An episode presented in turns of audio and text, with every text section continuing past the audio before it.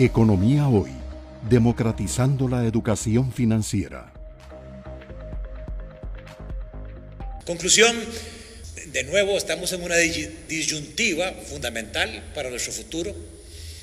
Yo creo que la recuperación económica la estamos viviendo, 21-22, sin embargo, lamentablemente creo que es pasajera y está cimentada en la recuperación global que es transitoria, Sigo creyendo que la reactivación económica es necesaria, tiene que ser diferenciada, hay que mover el piso a la banca estatal y al sistema de banca para el desarrollo. ¿Cómo es posible que haya 450 millones de dólares sin colocar y que los bancos del Estado hayan decidido tomar de esos 150 millones de dólares y meterlos en bonos del Tesoro americano?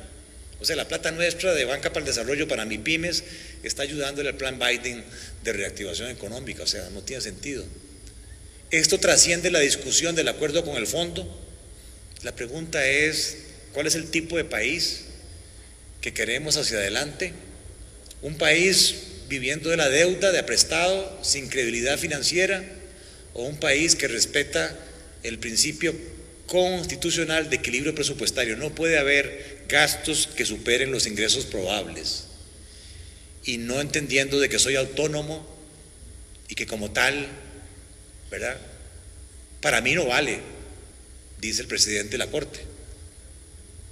Y un país reactivado, un Estado eficaz, eficiente, no corrupto, en alianza con el sector productivo privado. Los señores diputados tienen una gran responsabilidad en este momento. Se van de vacaciones, no se van de vacaciones. Todos, todos los años lo hemos hecho, porque este no? ¿Tendrá este 2022 diferencia a otros años?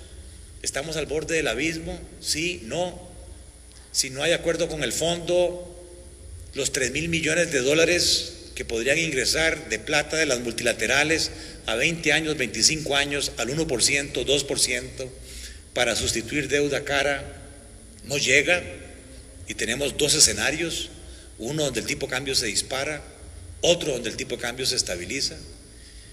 Pero uno dice estas cosas y, yo estoy cada vez más convencido, el tema nuestro no es económico, el tema nuestro es político.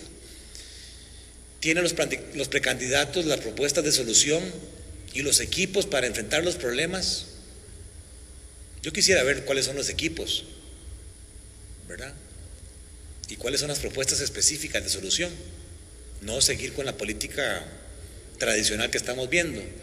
Y con el nivel de indecisión política hoy, pues yo estoy convencido que hay segunda ronda y cualquiera puede llegar y nos toca decidir no sobre nuestro futuro porque somos pasajeros ya nosotros. Repito, mi generación es el 15% de los 5.1 millones de habitantes.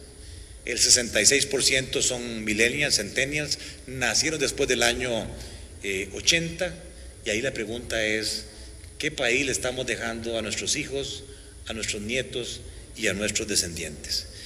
Economía hoy democratizando la educación financiera.